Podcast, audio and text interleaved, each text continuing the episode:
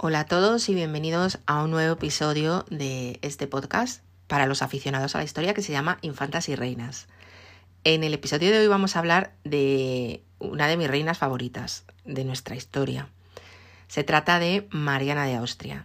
Mariana nació como archiduquesa de Austria y por tanto con grandes posibilidades de convertirse en reina de España porque sabéis que se estaban casando las dos partes de la familia continuamente. De hecho, acabó como reina de España y había tenido una intentona antes. Vamos a hablar de eso hoy.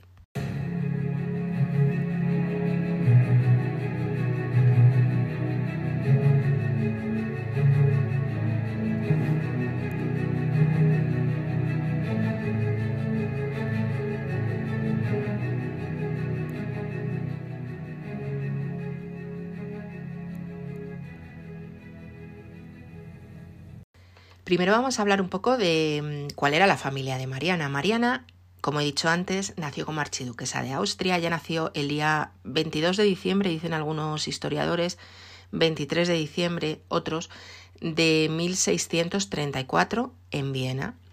Y era hija de los emperadores de Austria. ¿Quiénes eran estos señores en aquel momento? Bueno, pues la emperatriz, su madre, era una infanta de España, supongo que ya a estas alturas no os sorprenderéis. Se llamaba María Ana, es decir, que tenía el mismo nombre que su hija, le puso a la niña su nombre. Lo que ocurre es que en el caso de esa niña, de la reina Mariana de Austria, el nombre se unió y se convirtió para la historia en Mariana, mientras que su madre siempre ha sido la emperatriz María Ana. Esta emperatriz era hija de Felipe III y por lo tanto hermana de Felipe IV. ¿Y quién era su padre? Pues el emperador Fernando III del Sacro Imperio Romano Germánico. Estos fueron los padres de la pequeña Mariana. Mariana tuvo varios hermanos, tres de ellos, Felipe, Maximiliano y María, no pasaron la infancia, sin embargo, ella sí que llegó a bastante edad. También su hermano Leopoldo, que llegó a ser emperador, y su hermano Fernando. Fernando murió con 21 años, pero sí que llegó a ser rey de Hungría y rey de Bohemia. En realidad, los que pasaron a una edad adulta fueron dos, ella y Leopoldo. Leopoldo, además de su hermano, va a tener mucha importancia en su vida porque con el tiempo se va a convertir en su yerno. Además de hermano, se convertirá en su yerno porque se casará con su hija, con la infanta Margarita. Y bueno, pues la vida de Mariana en el Palacio Imperial de Viena suponemos que sería la vida normal de una archiduquesa de la época. El tema es que a Mariana la comprometieron pronto para ser reina de España, porque el destino de Mariana estaba claro que iba a ser reina de España, porque ya desde niña estuvo comprometida con su primo Baltasar Carlos. ¿Quién era Baltasar Carlos? Pues era un hijo que tuvo Felipe IV, Felipe IV el que luego fue el marido de Mariana, pero había estado casado previamente y de ese matrimonio tenía un hijo que era el heredero, Baltasar Carlos. Lo pintó Velázquez cuando era niño, unas pinturas deliciosas, también Martínez del Mazo tiene algún cuadro. Bueno, pues Baltasar Carlos, una vez que supera la infancia, que ya sabemos que era una edad complicada a efectos de, de supervivencia, porque con cualquier enfermedad morían los niños, Pasa la infancia, llega a ser adolescente y el rey ya se las prometía muy felices como diciendo, bueno, tengo un heredero y un heredero que ya tiene 16 años. Hombre, mala suerte sería que algo pasara. Pues efectivamente algo pasa y el pobre Baltasar Carlos muere, le quedaban días para cumplir los 17 años. Felipe IV queda devastado, porque además, dos años antes se había muerto su mujer, la madre de Baltasar Carlos, que era la reina Isabel de Borbón. Aunque Felipe IV le fue infiel con todas las mujeres que pasaron por su lado, pero sí que tenía una unión buena con ella como matrimonio. Entonces ya esa muerte lo había demolido. Cuando a los dos años muere alguien más, en este caso un hijo, y en este caso con la significación de ese hijo, que era el heredero de la corona. A partir de ahí, y esto es una opinión personal, yo creo que Felipe IV ya no levantó cabeza. El problema fue pues que Baltasar Carlos estaba comprometido con su prima Mariana. Mariana se queda compuesta y sin novio. Pero Felipe IV, que era su tío, se vio en la situación de estoy viudo, no tengo esposa, tenía un heredero, pero se me ha muerto, ¿qué hago ahora? Tenía 44 años, se vuelve a casar. Y en vez de hacer un casting, como hacían por princesas convenientes de otros países, lo que decide es, bueno, pues ya que Mariana había estado comprometida con mi hijo y mi hijo se ha muerto y yo necesito una esposa, pues me voy a casar con ella. Y se casa con Mariana. Mariana era su sobrina y tenía 15 años y el 44 le triplicaba la edad. Aún así, se casan en octubre de 1649. Se casan en Navalcarnero, en una casa que se llamaba la Casa de la Cadena, que hoy en día ya no existe, aunque hay una reproducción o una réplica que hicieron ya en tiempos modernos de la de lo que es la entrada o la portada de aquella casa. Eso sí que se puede ver en Navalcarnero. De este matrimonio nacen mmm, varios o bastantes hijos, pero como siempre y como ya sabemos todos los que escuchamos este podcast, la muerte pasa la guadaña y de todos los que nacen solo salen adelante unos cuantos. Vamos a hablar primero de los que no llegaron adultos. Eh, tuvo a María Ambrosia de la Concepción, un nombre un poco peculiar, tuvo otra niña que nació muerta, tuvo al famoso Felipe Próspero que también lo inmortalizó Velázquez y que duró solamente cuatro años, fue un niño muy enfermizo. Tuvo también a Fernando Tomás, que duró aproximadamente un año. Y luego por fin tuvo a los dos que salieron adelante. La primera de ellas fue la mayor de sus hijos, el primer vástago de ese matrimonio, la infanta Margarita Teresa, la niña rubita de las Meninas, nacida el 12 de julio de 1651. Y el segundo de sus hijos que le llegó a adultos fue Carlos II, el último que nació, que nació en el año 1661 y que llegó a ser rey. Esos son todos los hijos que tuvo Mariana con Felipe IV. La mayor de sus hijas, la infanta Margarita Teresa, se casó, como hemos dicho anteriormente, con su hermano, con el emperador Leopoldo, y se fue a vivir a Viena como emperatriz, siendo bastante jovencita, con 15 años. Allí tuvo varios hijos y murió a los 21 años. Esta muerte fue devastadora para Mariana de Austria, Daos cuenta que su hija era muy joven y había estado muy unida a ella. Esta es la historia de Margarita Teresa. Su segundo hijo que sobrevivió a la infancia, Carlos II, se convirtió en rey y tuvo ya muchísima más relación con su madre, puesto que fue el que se quedó viviendo con ella en Madrid. En el año 1665 con 30 eh, años se queda viuda Mariana porque muere su marido Felipe IV.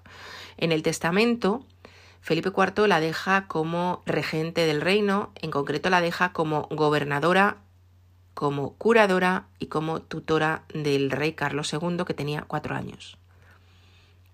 De hecho, ni siquiera los había cumplido cuando murió su padre. Entonces entramos en el periodo de regencia en el que Mariana va a ser a todos los efectos la gobernadora de los territorios, junto con una junta de gobierno que se creó a tal efecto para que la ayudara en estas tareas. Esta junta la dejó estipulada eh, Felipe IV en el, en el testamento. La regencia fue una época complicada de la historia de España. Algunos historiadores consideran que Mariana lo hizo muy mal, otros consideran que no lo hizo tan mal, su figura está siendo un poco reestudiada por la historiografía. Lo que sí que ocurrió fue que Mariana tenía a su lado a un confesor jesuita que había venido con ella cuando vino a casarse con su tío, que se llamaba Juan Everardo Nithard o Nithard o Nithard, admite distintas pronunciaciones. Y este señor tenía mucha influencia sobre la reina y esto levantó muchas suspicacias en Palacio. Tenía enemigos por todas partes este hombre. ¿Y cuál era su principal enemigo? Pues un hijo bastardo que había dejado Felipe IV, que se llamaba don Juan José de Austria. Había sido legitimado. ¿Qué era legitimar un hijo? Pues simplemente aceptar que era tuyo y darle el apellido, entre comillas, es decir, que se pudiera llamar de Austria. Y este niño fue legitimado como tal y tenía una casa para él. Ya sabéis lo que era una casa, era como un conjunto de servidores que mm, estaban pues eso, al servicio de una persona real. Había la casa del rey, la casa de la reina, la casa del príncipe, cuando el heredero llegaba a una cierta edad, y este señor tenía una casa también para él solo, don Juan José de Austria. Sin embargo, este personaje era un hombre bastante orgulloso, que llevó muy mal la bastardía y que siempre consideró que lo habían echado a un lado. Realmente no lo habían echado a un lado, su padre lo había legitimado y tenía las prebendas, algunas de las prebendas de una persona de la realeza, aunque no podía heredar, bajo ningún concepto un bastardo podía heredar. Él no podía ser el nuevo rey. Pero sí que tenía pues privilegios inherentes a ser hijo de un rey y todo el mundo lo tomaba como tal, pero él nunca estaba contento. Y fue uno de los principales enemigos de este jesuita que tanto influía en la reina. De hecho, no paró hasta que logró presionar lo suficiente como para que Mariana de Austria echara a Juan Everardo de Madrid y lo exiliara. Y Juan Everardo pues se tuvo, se tuvo que ir. A partir de ahí, ¿qué pasó? Pues que eh, se fue Nithard y entró Valenzuela. Valenzuela fue una especie muy entre comillas de valido de Mariana de Austria, muy entre comillas un poco la persona en quien empezó a confiar y que de nuevo empezó a suscitar recelos en la corte, enemigos, lo llamaban el duende de palacio, etc. En esta tesitura llega el año 1675, Carlos II cumple 14 años y según el testamento de su padre pasa a heredar el trono, pasa a ser ya el rey a todos los efectos. Y en ese momento, su hermano bastardo Juan José de Austria lo que hace es intentar mm, orientarle hacia dónde tenía que ir su gobierno y lo primero que le pide es que exilie a la madre. Y Carlos II exilia a su madre y coge a Mariana de Austria y la manda a Toledo. Y la pobre Mariana se tiene que ir con una pequeña corte a Toledo. En Toledo se quedó Mariana hasta el año 1679 en que muere don Juan José de Austria este hombre está em, enterrado en el Panteón de los Infantes del Escorial. Tenemos un episodio en el que hablo de toda la gente que está allí enterrada. En este momento muere y Carlos II de repente muere su hermanastro y dice, ahí voy a volver a traer a mi madre. La vuelve a traer de Toledo y Mariana vuelve a la corte. Lo que pasa es que ella nunca volverá a vivir con su hijo y ella se va a instalar en un palacio que hay en Madrid, que todavía existe, en la calle Mayor, al final del todo, ya pegando con el Palacio Real lo que era entonces el Palacio de Uceda o Palacio de los Consejos, se le conoce ahora eh, mejor por ese otro nombre. Si pasáis por allí hay una placa que pone en este palacio eh, vivió y murió doña Mariana de Austria. Mariana de Austria se decide que va a dedicarse a su hijo. En aquel momento estaba recién casado Carlos II con María Luisa de Orleans. También tenemos un episodio si queréis saber de su vida. Y bueno, con la nuera se llevó bien, con su hijo también bien, pero su nuera muere a los 10 años de matrimonio, Carlos II se vuelve a casar y ya con esta nueva nuera no hizo muchas migas. Lo único bueno para su nuera es que luego Mariana vivió bastante poco tiempo después de esa boda. Mariana muere en el año 1696 en ese palacio de Uceda y muere de un cáncer de pecho. Su enfermedad está muy bien documentada por los médicos, explican muy bien lo que tuvo, el bulto que se le vio, todas las operaciones que le hicieron, que es mejor ni leerlo porque fueron barbaridades, aunque bueno, entendemos que lo que en la época podían hacer o sabían hacer. Y como digo, muere el 16 de mayo de 1696. Y ahí acaba la vida de esta reina. Llegó a vivir 61 años, habiendo tenido mm, varios hijos como tuvo realmente tuvo suerte, pudo vadear el río de los partos y los embarazos bien y acabó llegando a una cierta edad que no, que no estaba mal. Pues bien, esta ha sido la vida de Mariana de Austria. Si hablamos de algunas otras curiosidades de su vida, está enterrada en la cripta real del Escorial junto a su hijo, porque su hijo, a pesar de esos dos matrimonios que hemos comentado, no tuvo, no tuvo hijos, por tanto, como en la cripta real solamente se pueden enterrar reinas que han sido madres de rey, y en su caso sus dos mujeres, ninguna fue madre ni de rey ni de no rey, pues se le decidió enterrar junto a su madre Mariana. Otro hecho eh, por el cual también está enterrado haciendo par con su madre, es porque su padre Felipe IV está enterrado con su primera esposa, Isabel de Borbón.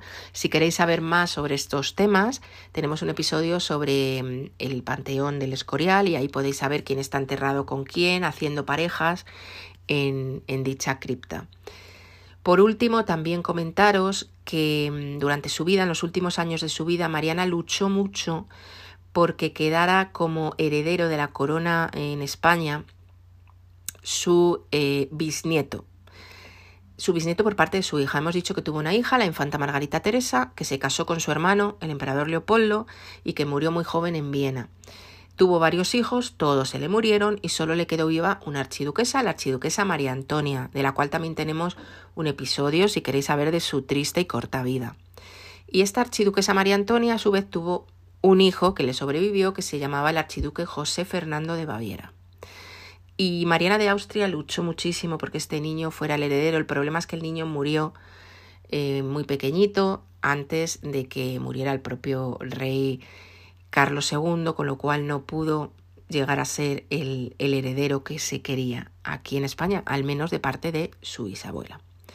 Bueno, espero que os haya gustado este episodio sobre una de las reinas, en mi opinión, más importantes, aunque fuera consorte y regente, que hemos tenido.